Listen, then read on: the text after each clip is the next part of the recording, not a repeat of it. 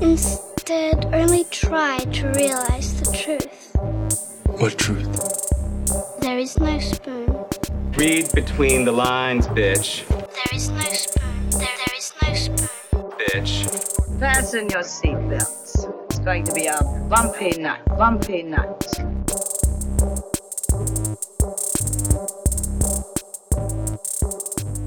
Saludos amigos y amigas, yo soy Mario Alegre Femenía Y yo soy Rosa Colón. y esto es Desmenuzando. Y seguimos. y estamos aquí celebrando el verano, ya concluimos nuestra discusión de Neon Genesis Evangelion. Oh my gosh.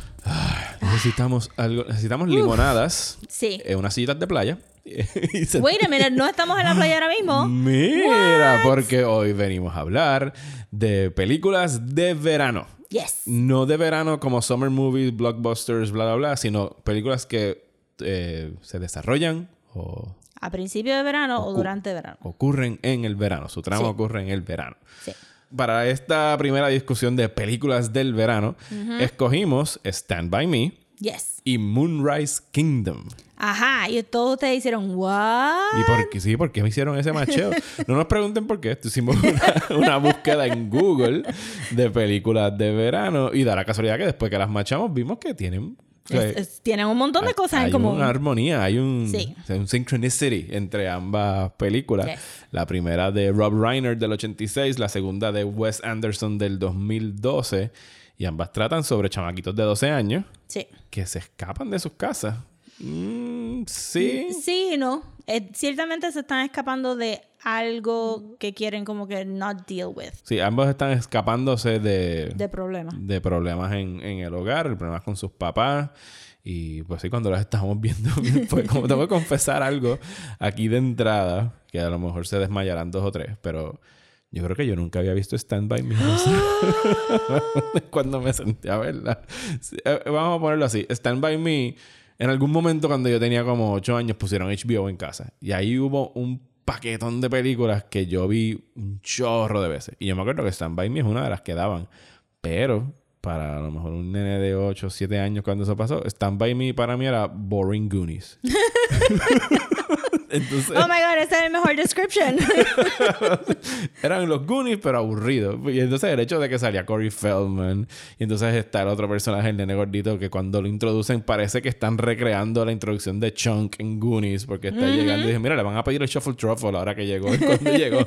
Y es igual de bocón, y Corey Feldman está haciendo una variación, o sea, es obviamente mucho más seria y dark que Goonies, porque de entrada te están presentando estos personajes que han Sí. sido abusados por sus papás, o los papás le pegan, o el personaje de Corey Feldman le quemaron la oreja. Sí. O sea, hay unos traumas ahí y obviamente esto se basa en una novela, Una novela de Stephen King. una novela corta Una novela corta. de Stephen King que salió dos años antes del libro. Sí, de salió la bien película. reciente. Eh, en mi caso, yo sí vi Stand By Me. No me recuerdo cuántas veces la he visto, pero siento que la he visto a lot. Eh, yo tenía una prima teenager cuando yo era pequeña.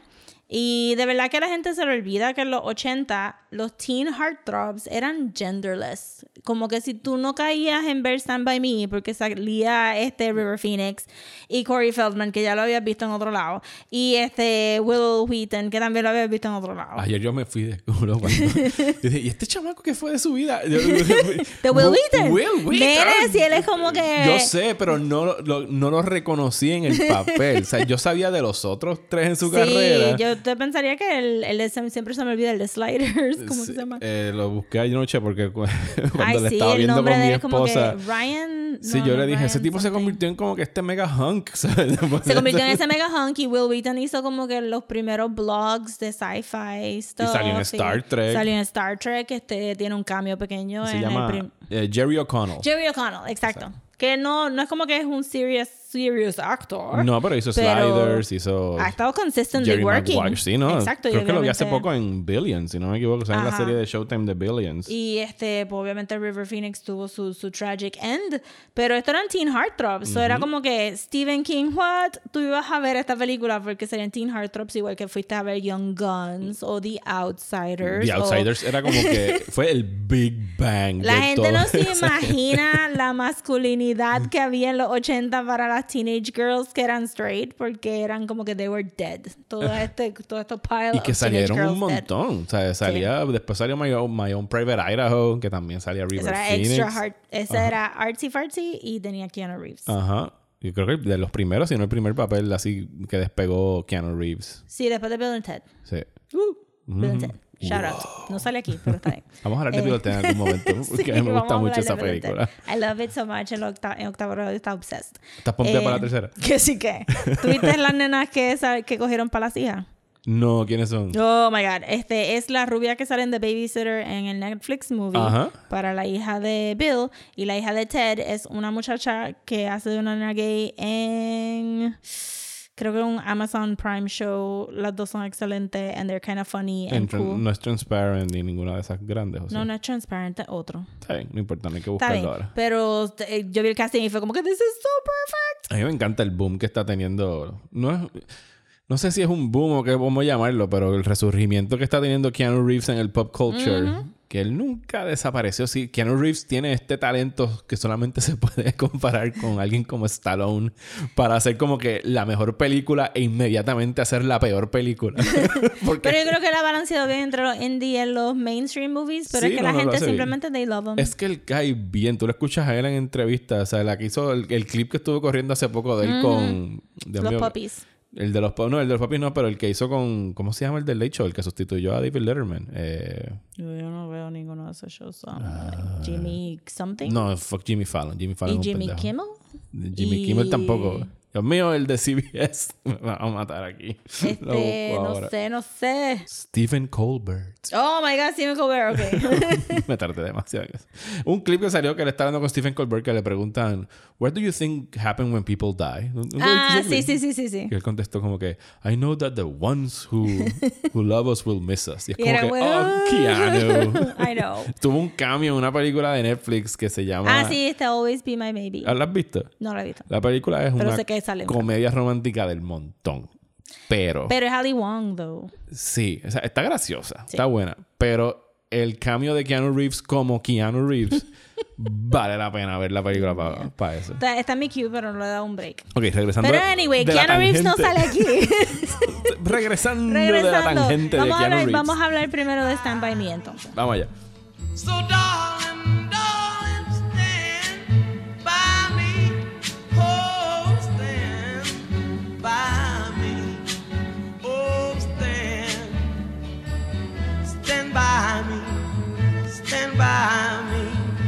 So, sí, era como que un teen heartthrob, pero era medio dark. Creo que, que Stand By Me tiene muchos temas de Stephen King, especialmente si lo comparas con ese mismo periodo, porque el tema del nene principal pasando por la muerte de un hermano y que la, el mamá y la papá, eh, ¿verdad? Los papás no, no, no puedan bregar e ignoren al niño, es algo que se repite en It. Y el niño quiere ser un escritor. El niño quiere ser un escritor. Sí, so es como que eh, obviamente es el Mary Sue de Stephen King. Él es Stephen King. Eh, sí, es, el, es el small town que de hecho cambian de Castle Rock, lo mudan de Maine a Ah, Oregon. For reasons. Sí, no sé. Me- Olvídate, no importa. O sea, No no, no importa. es importante, pero sí me chocó tan pronto lo escuché al principio. Fue como que, "Ugh, Castle Rock en Oregon.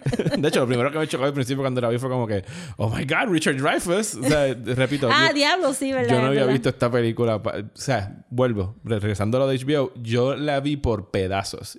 Y ayer cuando me senté a verla fue como que, ah, sí, yo la vi, pero nunca la vi de una senta. O sea, porque Yes. tienen todas las escenas emblemáticas de la película, yo la vi un chorro de veces de nene. Me imagino que cambiando de canal. Pues entonces es un coming of age story para este personaje principal de Will Wheaton, pero entonces es dark, obviamente porque es Stephen King, pero no es un Stephen King horror, es que simplemente dark for the circumstances. No es nuestra experiencia, no es la experiencia de muchos decir que van a ir a buscar un dead body, eh, ¿verdad? Eh, pero hace sentido para Stephen King. Sí, eso es lo que lo hace Stephen Kingy. Exacto, pero ese es, ese es as horror as horror as it gets. Todo lo demás es más como que human drama. Y por eso fue que también cuadró súper bien con Moonrise Kingdom, que hablaremos de eso ahorita, pero presenta estos dos clases de, de preteen eh, childhood que son completamente diferentes, but they have a lot in common, especialmente con, con como diji- dijimos ahorita, este, lo, las motivaciones a salir de su ámbito normal y decir, nos vamos de road trip a buscar un dead body en algún lugar en Oregon, which I'm sure que algún teenager en Oregon ha hecho. Porque, let's face it. Pero, Bueno, si te das cuenta del pueblito en el que estaban, que en algún momento yo me viré, a, la estaba viendo con mi esposa y dije, mira, en ese pueblo vive alguien porque las calles Sí. están desiertas. Y tú sabes que hay par que son así ahora. So, entonces, como dijiste ahorita, tenemos los cuatro muchachos y cada uno tiene como que su dark streak. El más light siendo este Jerry O'Connell, que tiene como que, pues, obviamente está bien bullied porque es gordito. Ujú. He Sí, hay, not that fat. hay mucho bullying con gorditos en esta sí, película. mucho bullying. Pero entonces el más unhinged siendo Corey Feldman. que su papá estaba preso. Y- trató de matarlo. Ajá, le, y- le- creo que le, le pegó la cabeza contra la hornilla o algo Le así. ¿verdad? pegó la cabeza entre la niña y le, le chavó, pero también tenía como que los ojitos, este necesitaba espejuelos más thick. Entonces también si tú lo, lo The Stand sería como que un forgettable movie en parte, o sea, Stand by me. ay Dios mío, again, toda Sí. esta semana. Eh, eh, Rosa, desde antes de empezar a grabar, está diciéndole The Stand. A stand stand by me. Este ya es- hablaremos de The Stand en algún Es momento. verdad, es verdad. I gotta wait. Stand By Me sería un forgettable movie si no fuera por las vidas de, esta- de dos de estos muchachos. Yo siento como que River Phoenix tiene un montón de escenas en su personaje eh, que son bien dramatic y bien, bien deep. Sí, muy bien actuada. Exacto. Y, un, y preluding a esa carrera corta, pero como que intensa que iba a tener. Sí, no, ahí, ahí es que se nota que él era la estrella que iba a salir de ahí. Porque Will Wheaton o sea, está bien para el protagonista porque es un papel que le cae bien al del nene cohibido, más tímido. Pero es que se muere, el personaje de él se muere stabbed with a knife. Ajá, el de, Eh, el de River Phoenix. El de River Phoenix Ajá. prematurely, entonces él se muere también prematurely, que yo encontré que también esa coincidencia estaba como que, ¿what? Y obviamente Corey Feldman haciendo el más unhinged, luego sabiendo que él es un niño abusado de- del supuesto ring de pedófilos que hay en Hollywood, pues entonces también como que hace sentido que lo estuviera como que drawn a estos como que darker roles, a pesar de que su carrera pues cogió un, un sad turn. Porque si hay alguien que necesita therapy, Ha sido... bueno, él perdió a Corey Haim también. se también murió que de- fue como horrible. Sí, de ese, de, ese, de, esa, de ese bonchecito de chamaquitos que salieron de los 80s que tienen que haber visto horrores. Ajá, exacto. de los Brian Singers de la vida y sus círculos de pasarse niño. Y teniendo eso en mente de lo que está diciendo ahorita de los Teen Heartthrobs, de momento verlos trabajar en, the- en Stand By Me, ¿viste? Iba Sí, casi, casi, casi, decirlo, casi. casi, casi. Este, en Stand By Me, de momento verlos como que en deep dramatic roles, a pesar de que era como que un whatever coming of age story, pues también era como que bien impressive, yo siento. Que esto es lo que hace que Stand, Stand By Me sea que perdure más tiempo de lo que hu- hubiera sido si hubieran sido maybe otros actores. Yo no haría un remake de Stand By Me. No, no hace falta un remake. Y te soy sincero, la vi ayer. O sea, por- como digo, primera vez que me siento a verla completa. Y encuentro que es una película buena, pero ya para mí es más cosa de la nostalgia hablando, porque no es como que era gran película. Literalmente caminan hasta encontrar un dead body. That's it. No hay mucho drama ahí. Sí están muy bu- bien actuados, pero no. Hay, hay unos ciertos breaks como que pues cada niño tiene su, su tiempo para, para hablar de sus demons y tienen fun and they bond together y tienes ese es, en el final, obviamente todos estos son spoilers, gente lo sabían desde el principio, pero este el final cuando tienes pues we, we were together that summer but then school started and we separated y we lived our lives y I kind of kept up with them but not really. Sí, y que tiene el, el, el- Eso es bien coming of age story, que fue, esa amistad fue solamente ese pedacito de verano. Sí, y, y nunca tuve mejores amigos que los Ajá. que tuve en los 12 años. Porque no tuve como que, no estuve sleep deprived por un weekend entero buscando un dead body donde tuve que break down y hablar sobre mi papá y sobre mi, mi, mis feelings. También sale Kiefer Sutherland, Sale Kiefer que Sutherland. es otro extra heartthrob del momento. Yo creo que si no iba a salir en The Lost Boys, acababa de salir en The Lost Boys. Eh, la- Los Boys es un año después. Ok, pues sí. Eso también, que también era como que, what? Kiefer Sutherland sale ahí? Eh, pero son bullies que no son ni tan scary. I mean, regresando otra vez a It, yo creo que Stand By Me se parece un poquito mucho a It. Sí, tiene como... Es como... No había, no había salido hoy todavía publicado. Creo que ahí sale en el 88. Ajá, pero Así ese que puede ser summer- el proto... El proto Sí, It. bien brutal, porque lo, lo, en It todo pasa también en el verano. Sí, Y Stephen King ha dicho que esta historia es bien autobiográfica, que son cosas que ha sacado de, de su propia vida. Eh, leyendo sobre el estreno de la película, la dirige Rob Reiner, hacen un private screening para Stephen King para que la vaya a ver. Oh my God. Y pues según lo que está reportado en las páginas que leí, Stephen King tuvo que, tuvo que pedir un momento porque estaba muy conmovido. Me imagino que porque es algo personal para él. Salió y regresó y dijo que era la mejor adaptación que él había visto de alguno de sus libros hasta esa fecha. I agree.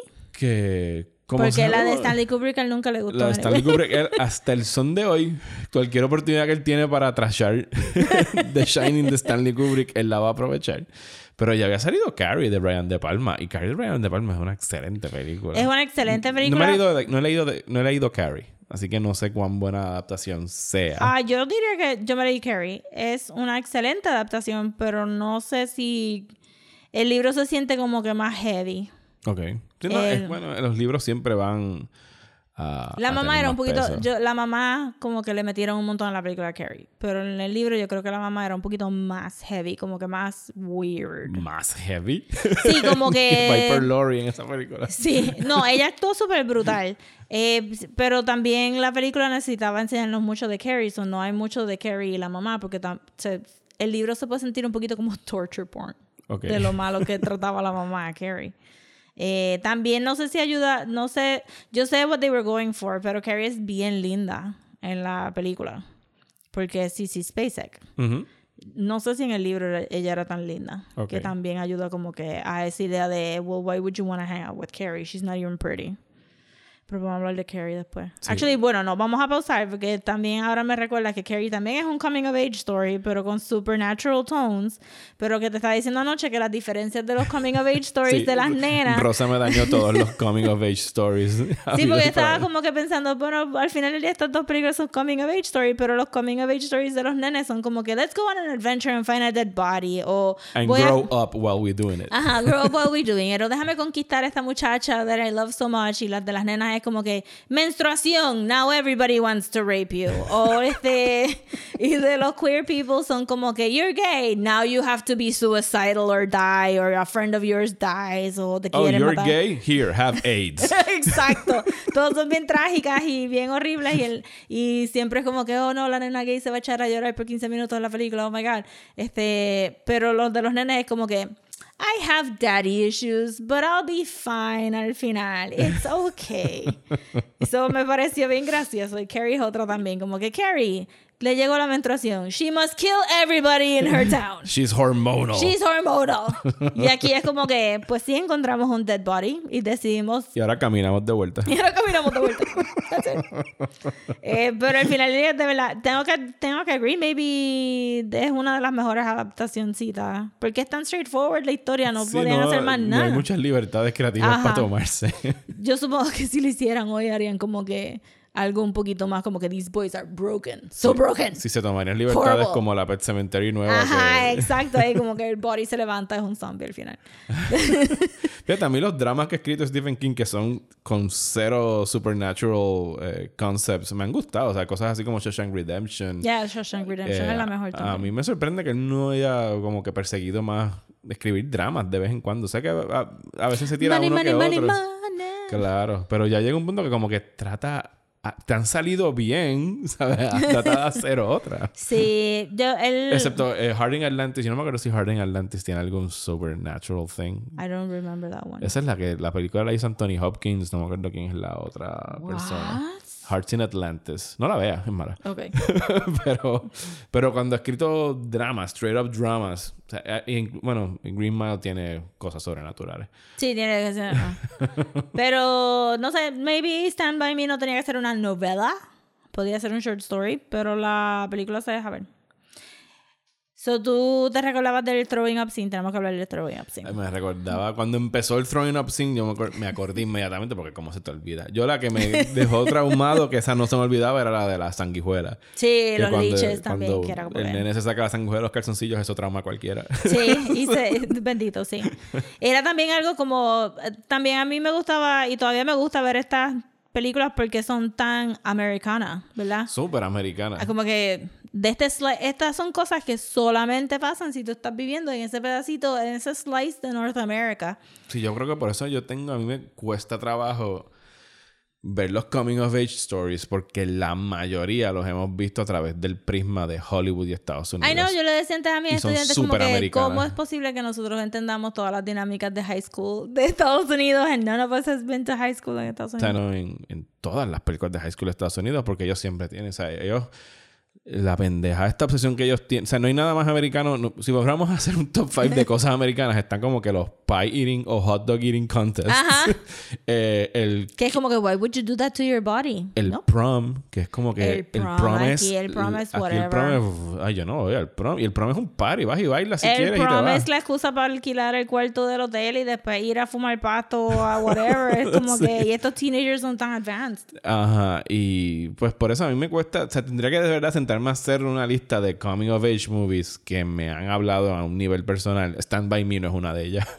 No, para mí tampoco, pero me gusta, o sea, como no me puedo adentrar a la historia, pero es como con buen ejercicio de verlo. Y cuando pasó esa escena de los liches, dije, oh, eso puede pasar Sí. a los lagos. I did not know that. Sobre todo la conclusión de que él llega al final de y nunca tuve mejores amigos que los que tuve en esa edad. Ajá, y yo como que ya lo que es triste. Sí, eso es lo otro también, que una de las cosas que, que nos une a estas dos películas es ese idealization de la edad de los 12 años y yo me he estado rajando la cabeza tratando de recordarme qué yo estaba haciendo a los 12 años. I don't remember. No, porque para mí siempre las, ami- las amistades son, transici- son transicionales, o sea, son de época. Sí, tuviste unos mejores amigos a los 8 años y a los 12 y en high school y en universidad y algunos quizás si tienes suerte los has arrastrado a lo largo de toda la vida. Yeah, pero no se quedan Pero, for the most part, ¿no? Sí. Entonces, cuando tú me digas como que "Diablo, los mejores amigos que tuve fueron en sexto grado, es como que, diablo, mano, que backtrip. Sí, bien brutal, ¿verdad? Sí, 12 años es más o menos sexto grado. Sexto ¿verdad? grado, sí. pues exacto. Sí, yo tenía como que en Sexto, sexto, séptimo, por ahí. Sexto grado, sí, yo tenía como que gente que jangueaba en la elemental, pero no era como que intercambiábamos cassettes, hablábamos de cosas. Es, es, es otra cosa bien distinta. Es bien difícil este y mm, si hacemos la transición a Moonlight Kingdom. Ujú, Vamos allá. eh, Wes Anderson is all about that 12 year old shit. sí, definitivamente.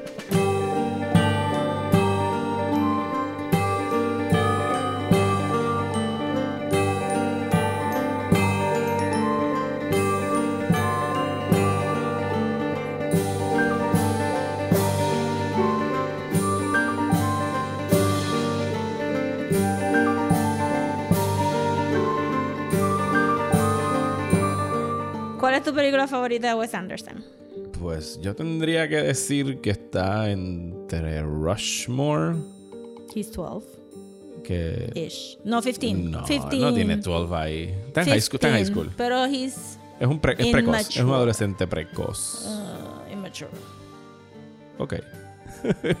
ok, tenemos que hablar de Rushmore. sí, tenemos que hablar de Rushmore. Sí, porque es immature en el sentido de... Emocionalmente sí es inmaduro, definitivamente. Exacto, eso es lo que me refiero. Pero la magia que él tiene alrededor de él es la misma magia que Wes Anderson repite luego con los 12 year olds. Bueno, y si tú alguna vez. O sea, sí, el cine de Wes Anderson hay mucha infantilización. O sea, por lo menos... Ah, esos son hombres que no crecen. Ajá. Y si tú lo ves a lo mejor vestido alguna vez, él siempre está vestido así como si todavía Con su estuviera yendo uniforme. Sí, tienes razón, es un poquito más, pero eh, se pasa con nenes más chiquitos que él.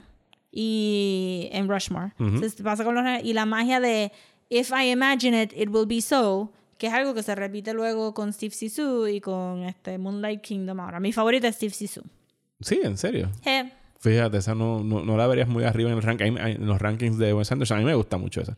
Pero Es ¿te estaría está nice. Rushmore o Budapest Hotel? Es la otra que me gusta. Budapest Hotel yo la pongo un poquito en otra categoría porque he's gotten so much better. Pero Steve Sisu tiene algo para mí como que el juego con los personajes y el, el de Bill Murray pues hace como que bien, buen papel. Pero en, en Steve Sisu literalmente paran la película para decir 12 years old, the best age. como que es- es- la película para para explicarte que cuando tú tienes 12 años las cosas son excelentes y que él dejó de hablarle a su hijo a los 12 años y que la nena que el bebé que Kate Blanchett va a tener va a tener 12 años bla, bla.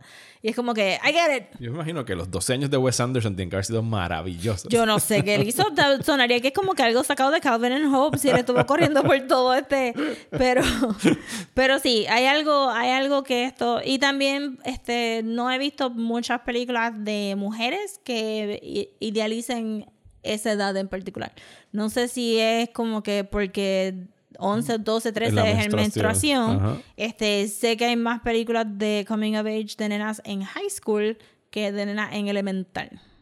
Este, la última pues siendo Booksmart, Ujú. que eran adults. Sí, eso, es- eso caería como un coming of age porque están graduándose de high school. Bueno, es un sí. coming of age porque realizan una cosa Ajá. sobre ellas mismas, entonces cambian su actitud, which was a mí me gustó, pero it was not as good as I thought it was gonna be. Y después me estuve rajando la cabeza como que qué African American coming of age story yo he visto también y la que había visto era Dope. Está Dobby, está Pariah, es otra creo que también. Ah, no he visto Pariah todavía. Es Pero buena. Dope son teenagers también. So después eché más para atrás y más para atrás y lo único que se me ocurrió fue My Girl, Ujú, que es una película que no es de menstruación, ujú. it's still tragic. Ajá. No, no, Este- It's still tragic. Where are my glasses? Where are his Where's glasses? his glasses? Oh my god. El mood ring. Esa Este, madre. pero que no, no tenía, pero obviamente como quiera tenía el straight, este, OT pairing, como le Me dicen imagino ahora. que esa actriz todavía le gritan en la calle, Where are Oh his my glasses? Bendito, sí. His face hurts. And where is his glasses? He can't see without his glasses. Put his glasses on. Put on his glasses. Pero ella salió en algo recientemente y yo dije, mira, esa es la Ella salía Michael". en VIP y salió en... No veo VIP. so Ella fue salió sí, no me acuerdo el nombre de la actriz ahora mismo, pero sí, para mí ella siempre va a ser la nena de Sí, la nena Michael. Pues eso era un coming of age story que no tenía que ver con la sexualidad de la nena, pero sí como quiera tenía un OT pairing. So, es como que obviamente tenía un noviecito que era Macaulay Culkin. So, que no hay tampoco tantos ejemplos que se comparen a estas dos películas con ni con personitas de color ni con mujeres. So, estos son como que... Y ¿Y Wes Anderson es so white. ¿Y dónde tú eso? yes. Fuera del guitarrista en Steve Sisu. Ajá, que- Porque necesitaba Y alguien que, que este, el tocara- muchacho este Indian Desi que sale también, que, eh, que es este... Sí, en Darjeeling Limited. Sí, en Darjeeling Limited, pero también sale. No, no, es verdad, estamos hablando mal. Estamos hablando de Wes Anderson recientemente tratado de rectificar la situación y en The Budapest Hotel salió este, dos o tres personas de color. Bueno. Dos o tres. Si le preguntas Cuenta a, gota. si le preguntas a la controversia que surgió en I Love Dogs y Ah, bueno, con los pero japoneses es y que los eso- Asian stereotypes. One step forward, two steps back. Tú O sea, sabes, a I'm mí no, sure. yo, yo no soy japonés, yo no tengo por qué ofenderme por eso. Yo no tuve issues con I Love Dogs en términos de Yo tuve un poquito de issues porque no me esperaba el nivel de violencia que iba a haber en contra de los perritos. Ujú. Y me sacó fuera de onda bien brutal, bien brutal. Pero sí entiendo why you would get angry. Que eh, la lead es como que una nena que está... Sí, es, es mestiza, es, Es nacida en mestiza y- Japón de padre y americano. que...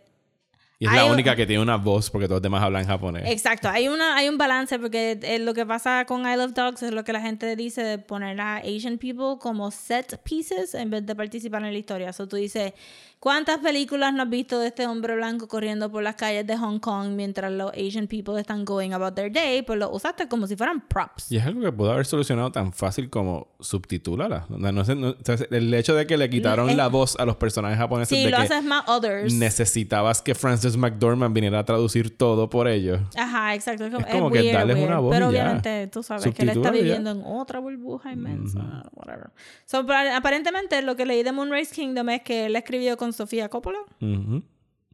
Pero esto no es un... Pero la coescribieron, el libreto está a nombre de los dos. Ah, no sé si Los coescribieron, no sé si le dan los créditos a los dos, pero supuestamente que ellos dos usaron eh, Memories of Their Childhood para crear el libreto. Y la filmografía de Sofía Coppola es igual de blanca que la de, Bless de- her. de Wes Anderson. Estos niños que crecieron en algún lugar en es, California. es Roman Coppola. Ah, Estabas, estabas de acuerdo Coppola. en lo que estabas. eh, Es el Ron Coppola. pero- Es el Ron Coppola, es verdad, es verdad, es verdad. So, no es una película que tampoco. Moonrise Kingdom es literalmente del nene solamente. Y la nena es como que un poquito. La nena está presente, la nena participa. Sí, pero el protagonista es él. La, el protagonista es él y la motivación de él es ella. Ujú. So, ella está ahí para moverlo a él, which is a problem. Eh, pero cuando la vi por primera vez, shout out a la viejita en Fine Arts de Miramar. Tú y No. yo fuimos a la misma función. Porque en mi función también una viejita histérica en la parte Ah, de... no, no, no, no. Esta no estaba histérica. Porque cuando yo fui a ver Moonrise Kingdom fue en Fine Arts del Banco Popular. Estas tres doñis se emborracharon antes de ir a ver la película. Ah, no, esta es otra. doña. Una de ellas tenía un, un wealth de brazaletes de metal que estuvieron sonando durante toda la película porque ella tenía que buscar mil cosas en su cartera. El polvo maja que tenía que retocarse y. Y después las tuvo el descaro de pararse cuando se acabó la película y dijo, ¿qué porquería de película fue esta? Y nunca se me va a olvidar esa doña, porque la perseguí, porque le iba a decir algo. Saludito a las doñitas de Final oh my god, no beban No. tanto vino antes de ver la película. El mío, había otras doñitas, era una, pero era una doñita que estaba escandalizada en la escena de la playa donde ellos empiezan a descubrir su sexualidad Exacto. y ella dijo que esto es pornografía infantil ¡Oh, y se fue de la sala, pero por lo menos se fue. Así que bye. No, esta se quedó, pero diablo, eso es como que, eso, es un visceral reaction. Yo tendría que decir como que, you should talk to your therapist about that. Sí, porque, o sea, si esa escena fácilmente puede salirse de control, pero yo pienso que la maneja con mucho tacto y la maneja bien. Yo soy media hyper aware y yo no sentí, no era sexualizada at all. No, era como que bien infantil, era como que, Ajá. o sea, el, el play doctor este bien americano de I show you Exacto. mine, you show me yours. Exacto. You're just watching them from afar también. Que la gente se le olvida que la cámara hace toda la diferencia Yes. en el gaze. Y también he leído que la gente, en el momento yo ni me di cuenta. Porque estaba como que, this is so pretty. Oh, the colors. Pero que la escena cuando ellos, cuando él está poniendo los hooks en la oreja, pues mucha gente lo vio como que, Una like sex. Ok. Como una penetración. Ah, está bien, si tú le quieres buscar.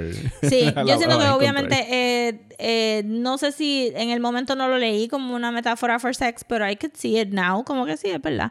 Pero también es como un, eh, en parte, he hooked her y ahora eh, she's his forever porque ya no se puede quitar los hooks. Es un imprint. Es un imprint. So era como que, y of course, un imprint, si le pudiéramos sacar punta a la situación, pues es un imprint para ella teniendo que sangrar por esta relación versus él que está como que la la la la la la la just in love and I'm an orphan and that's fine y ella es la que tiene que sufrir un poquito eh, para make this happen me gustó también el conceit de ella leyendo los libros y que porque Wes Anderson siempre divide sus películas verdad en, en En capítulos capítulos. Y, y el arte casi siempre la hace el hermano. O sea, que esos libros no existen, son libros que dibuja el Exacto. hermano. So que eso estaba nice también, porque me recuerdo que también anoche te dije, yo creo que lo único que yo estaba haciendo cuando tenía 12 años era leyendo libros en mi casa encerrada. Eso lo encontré como que bien true a, a esa experiencia. Y que los dos están, al igual que en, como dijiste al principio, los dos están escapando de sus casas. En el caso del que él es huérfano y ya ha pasado por 20 foster homes y ella, pues sus papás están en una relación En divorcio, pero ella también se siente como que bien... como- ignorada. Ignorada y una, persita, una personita que no, no va a encontrar como que ninguna satisfacción con el mundo. Mm, No, por lo menos como la pintan aquí, no. Ajá, como que es una de esas personas que no está contenta. Tú sabes que ellos tienen un cameo en una película de Jim Jarmusch. What? Sí, hay una película de Jim Jarmusch que se llama Patterson. Creo que está en Amazon Prime ahora mismo que sale Adam Driver. Deberías verla. Es bien buena esa Ajá. película. Es la película más zen del mundo. Adam Driver hace de un eh, chofer de guagua pública, poeta, slash poeta. What? Y él Of escribe course. poesía todos los días. Pero es como una película súper relax. Es un viaje así como que tú, el director se sienta y los, el, el inner thought de él escribiendo poemas sobre una cajita de fósforo Ok. y de, de las conversaciones que escuchan en la guagua y uno de la pared, o sea, no están haciendo, en- creo yo, no están haciendo de ellos, no pueden ser ellos porque es en el present time y Moonrise Kingdom en los 60, pero los dos actores protagonistas de Moonrise Kingdom se montan en la guagua en algún momento y tienen una conversación que pudieron haber tenido los personajes de ellos de Ah, niños. qué cute. Y han pasado como cinco o seis, esa película es del 2012, Patterson es del... Se pasaron como seis años, o sea que ya están más adultos. Sí, tienen ellos tener como que crecieron inmediatamente 20 años y es bien cool verlos reunidos en la guagua. Ah, qué nice. Así que por lo menos la puedes buscar si no la estén en YouTube porque funciona fuera de contexto. Ah, ok. Pues sí la voy a chequear porque es- es- they were really charismatic. Y, Sí, y- no, son geniales los dos. Ajá, y los dos le metieron. Me recuerdo, mi escena favorita es el montage de ellos escribiéndose las cartas. El Dear Susie, Dear Ajá, sí. sí, está bien chula. Eso estaba súper cool.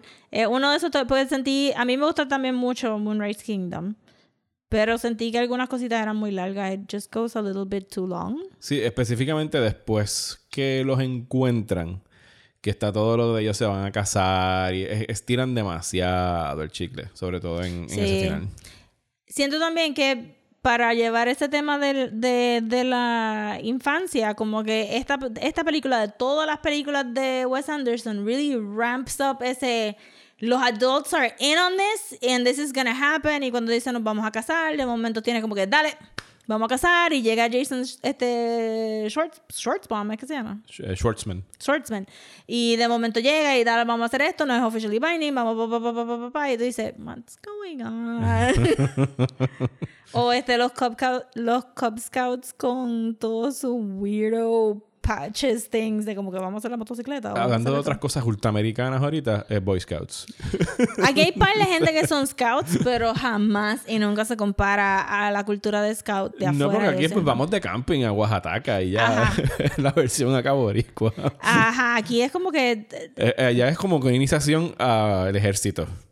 Sí, yo me imagino que realmente lo que estamos olvidándonos aquí es que nosotros estamos en summer all year long y ellos nada más tienen como que estos tres meses para get in on everything y que ese cambio de seasons es lo que los hace a ellos, pero porque Estados Unidos it's all about that summer camp. Me fui para summer camp, I learned how to be gay or how to fall in Los love. Days o- of Summer. Ajá, los days of summer y que si en la ciudad, the heat, que si estás en el pueblo te vas a ir por ahí a buscar dead bodies, pero pero aquí nosotros no tenemos eso, aquí nosotros es como que tú quieres ir a la playa, no vayas en diciembre porque me va a haber un poquito más de alga que en junio.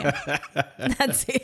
Ay, fo, no me la- yo no me meto a la playa con alga. No, ¿quién se mete? You don't know what's underneath that for. no soporto eso. No, no, no, gracias. Eh, pero sí, entonces pues como que de todas las de Wes Anderson está como que really reps up ese eh, magical realism que él, que él usa para sus películas. Que los nenes se pierden un poquito en eso también. Sí. Yo también siento. Pero es una buena película. O sea, dentro del canon de Wes Anderson la tendría bastante, yo creo que arriba. Sí, está pretty y- high. Y el elenco es buenísimo. O sea, el reparto que tiene em, de mis personajes favoritos de Tilda Swinton que se llama Social Services. sí. Eso estaba brutal. Pero, pero este. Eh, ¿Cómo era que se llama la del hotel? Se me olvidó ahora. I'm sorry. Eh, Grand Budapest. Grand Budapest Hotel es como que la top. Sí, es que por lo menos en- en- incluso en términos de producción, o sea, de, de la elaboración del hotel, a mí me gusta el- que el cine de Wes Anderson es bien orgánico, todo se siente manualidades y cosas hechas y no es CGI, al punto de que ha hecho dos películas de stop motion que tú, Sí. si sabes un poquito de animación, sabes la paciencia que hay que tener para hacer esas películas. Y que no escoge tampoco temas. I mean, con todo y que nos quejamos de I Love Dogs, de la representación de los japoneses. I mean, no hay ninguna otra película que se parezca a I Love Dogs. No, so, no, no, props. para nada.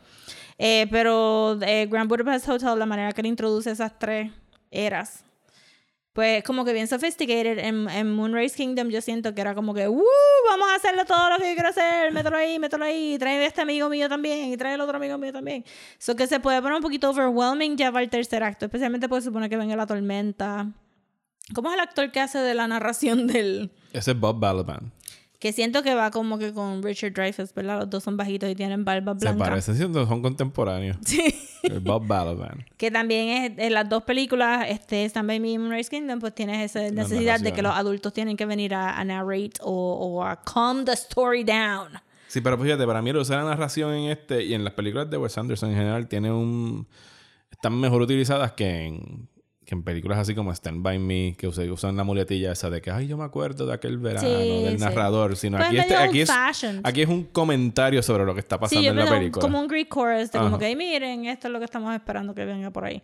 Eh, pero sí, pero Stand By Me es como que más old fashioned, so it makes sense. Y que para esta época Moonrise Kingdom fue, en cierta forma, deja buscar aquí bien rápido el orden de las películas, pero yo creo que fue como un comeback para, para Wes Anderson. Ah, no, él ya había hecho. Lo que pasa es que Darjeeling Limited es como que la, la que todo el mundo pone al final de las películas de Wes A mí Anderson. me gusta mucho, pero es heavy. Sí, es pesadita. También Daddy Issues.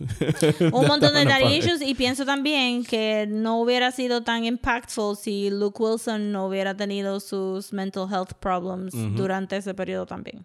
Pero él tuvo Fantastic Mr. Fox en eh, Fantastic ¿Es Mr. Luke Wilson? Fox. Es Luke Wilson y los dos salen, los Wilson, los dos Wilson salen ahí. ¿Cómo se llama el rubio? El rubio no se llama Luke Wilson. Está Owen Wilson. No, perdón, ahí sale Owen Wilson. Luke Wilson no Exacto. sale ahí. Luke Wilson Exacto. sale en Tenenbaums. Owen, Owen Wilson tuvo mental health problems durante ese periodo de Darjeeling Limited y también se veía como que oh shit, he tried to commit suicide en algún momento. Sí. Y la escena esa de, de Tenenbaums, del suicidio de Luke Wilson, es bien, bien fuerte. También. Las dos tienen dark streaks. Lo que pasa es que Lo que siempre, él, tra- él trabaja esas cosas más oscuras dentro pues del whimsy que él siempre tiene Sí. en su cine. Pero está presente y tiene un peso. No es como que lo, lo, lo- como que lo zapatea así con la mano y lo saca de como que "Ah, es Sí. nada más un character flaw y seguimos, sino que están presentes. Incluso aquí en el personaje del nene que es un huérfano Sí. y que está atravesando pues Pero consigue un happy ending-ish al final. I mean, ¿tú dirías que es un full happy ending y que ellos van a terminar juntos cuando sean adultos? O, Nah, ¿Verdad que no? tiene 12 años. No es un... sí, O exacto. sea, es el first puppy love y ya se acabó. Pero, pero él está attached, como que ella no se puede quitar los hooks, vamos a volver a eso de nuevo. Pero también se mudó para este, este fake island de New, Pro- New Province, es que se llama, eh, que es Nantucket. Yo sentí que era como que Nantucket, una isla off the shores of Massachusetts, es lo que... Y, y él está ahí for the long haul, está sneaking in, pero el hecho de que los papás como que no, la, no lo aceptan a él suficiente como para decir, está bien, puede estar en la casa, o, o y que la nena realmente, la nena nunca se siente como que, like, she got happy. sí. so, como que es, es bittersweet el final, porque tú piensas, well, they'll, they'll probably have one more summer y ya. Quería compartir un- una anécdota viendo la película. La vi con mis hijos de, de 12 y 9 años. Les brinqué la parte de la playa porque no, no quería no quería las preguntas. Pero es una buena película para los coños. Ya, ya, ya habían visto Fantastic Mr. Fox, pero quise el experimento de... Ya vi, hay cosas que me encantarían poder... Hay películas que a mí me gustaría poderlas ver sin saber quién rayos las hizo para poder descubrirlas y tratar de empatar como que "Mira, esto parece algo que hizo alguien. Entonces les tiré una trivia porque a mí me gusta jugar con ellos mientras ven las películas de ¿dónde salió fulana? Se estuvieron rompiendo la cabeza con Tilda Swinton como media hora. Difícil. Porque, bueno, sobre todo porque películas que ellos hayan podido ver de Tilda Swinton son bien limitadas y al final la nena logró acordarse que ella es eh, el Ancient One. Doctor Strange. Pero el pelo la tenía, el pelo no pudo bregar con el pelo. Pero que les pregunté qué otra película de este director ustedes han visto. Y pues Sara siendo Sara, que es mi nena, ella, ella rápido quiere ganar y empezó a tirar todos los nombres de películas que ha visto en su vida. Mientras que el nene estuvo pensándolo un rato y me dijo, no sé, pero se me parece algo que haría el, el que hizo Isle of Dogs. Y para mí fue... Huepa. Yo sé que hay padres que llevan a sus hijos a jugar deportes. Pues ese fue el equivalente para mí a ver a mi hijo anotar un gol. Nice. Porque, pues sí, pude identificar el estilo de un director que es bien marcado y que la transición de la animación a, al live action, o sea, está ahí, está presente y, y se nota que es, No, un, sí, es como un que estilo no súper bien marcado. No hay manera que tú veas Fantastic Mr. Fox y The Isle of Dogs y no digas como, yep, that's, Wes- that's Wes Anderson, porque él lo tradujo perfecto. Así que ese fue mi proud dad moment. Yes. so, estas fueron como que nuestras dos películas weirdo de summer. Sí, de escuela elemental, son 12 años. Sí, coming of age, un poquito de road trip, Ujú, porque sí. el nene tuvo que viajar para, ¿verdad? Este, incognito en ese, en ese troop, pero tuvieron que viajar para y al final los finales no son necesariamente Sweet. happy. No, no son Ajá. nada sweet. Yes.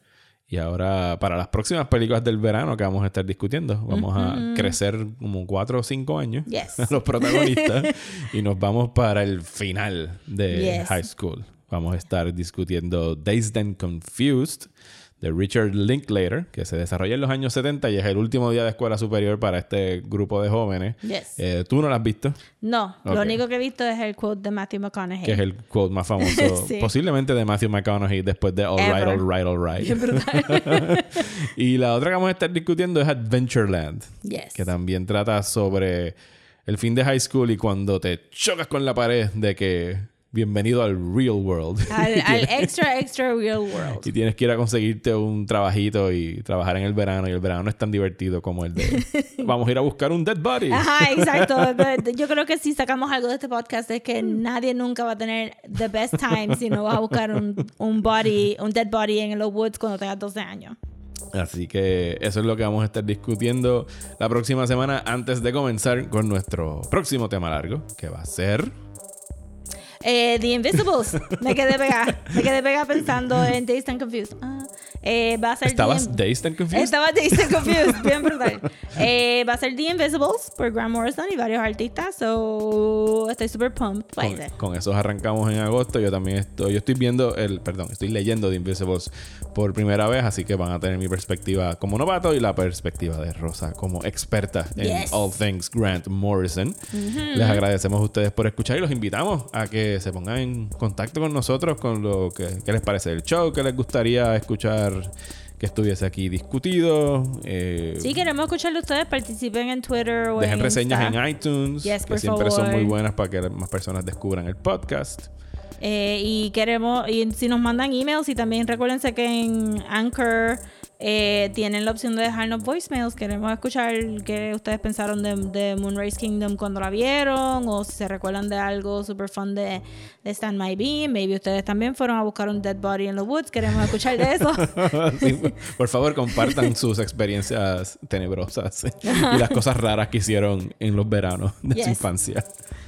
Así que nos pueden contactar a través de las redes sociales. Estamos como Desmenuzando Pod en Twitter y Facebook y Desmenuzando en Instagram. Y nos pueden escribir a desmenuzando el podcast a gmail.com. sí. Rosa, ¿dónde te pueden conseguir a ti? En todas las redes como at Comics. Y a mí también me consiguen como at Mario Alegre.